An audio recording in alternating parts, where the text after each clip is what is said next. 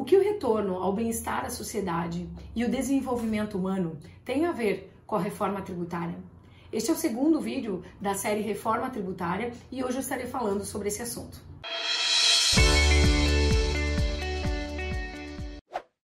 De uma forma geral, é comum vermos a população com uma certa indignação frente ao que é pago de impostos e outros tributos, se comparado ao retorno em serviços públicos.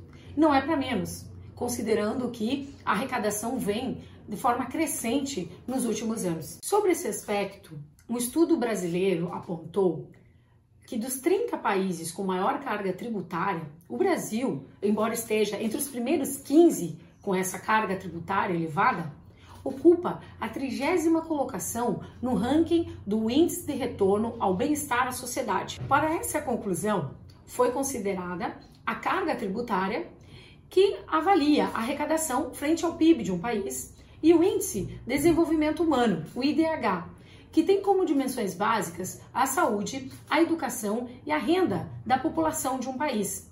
Aspectos fundamentais e que são diretamente relacionados com as ações praticadas pelo governo.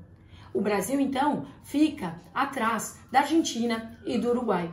Na prática, isso evidencia a precariedade na prestação dos serviços públicos, se comparada a uma devida contraprestação de tudo aquilo que é arrecadado, que é pago pela população. Particularmente, uma reforma tributária que não se digne a melhorar o retorno ao bem-estar social e ao desenvolvimento humano só fará agrupar impostos já existentes e manter a elevada tributação. Será que o objetivo dessa reforma tributária é tão somente simplificar a cobrança de tributos? Será que sentiremos no bolso essa reforma tributária que se diz cidadã? Para refletirmos sobre possíveis respostas, eu convido você a continuar acompanhando os nossos vídeos.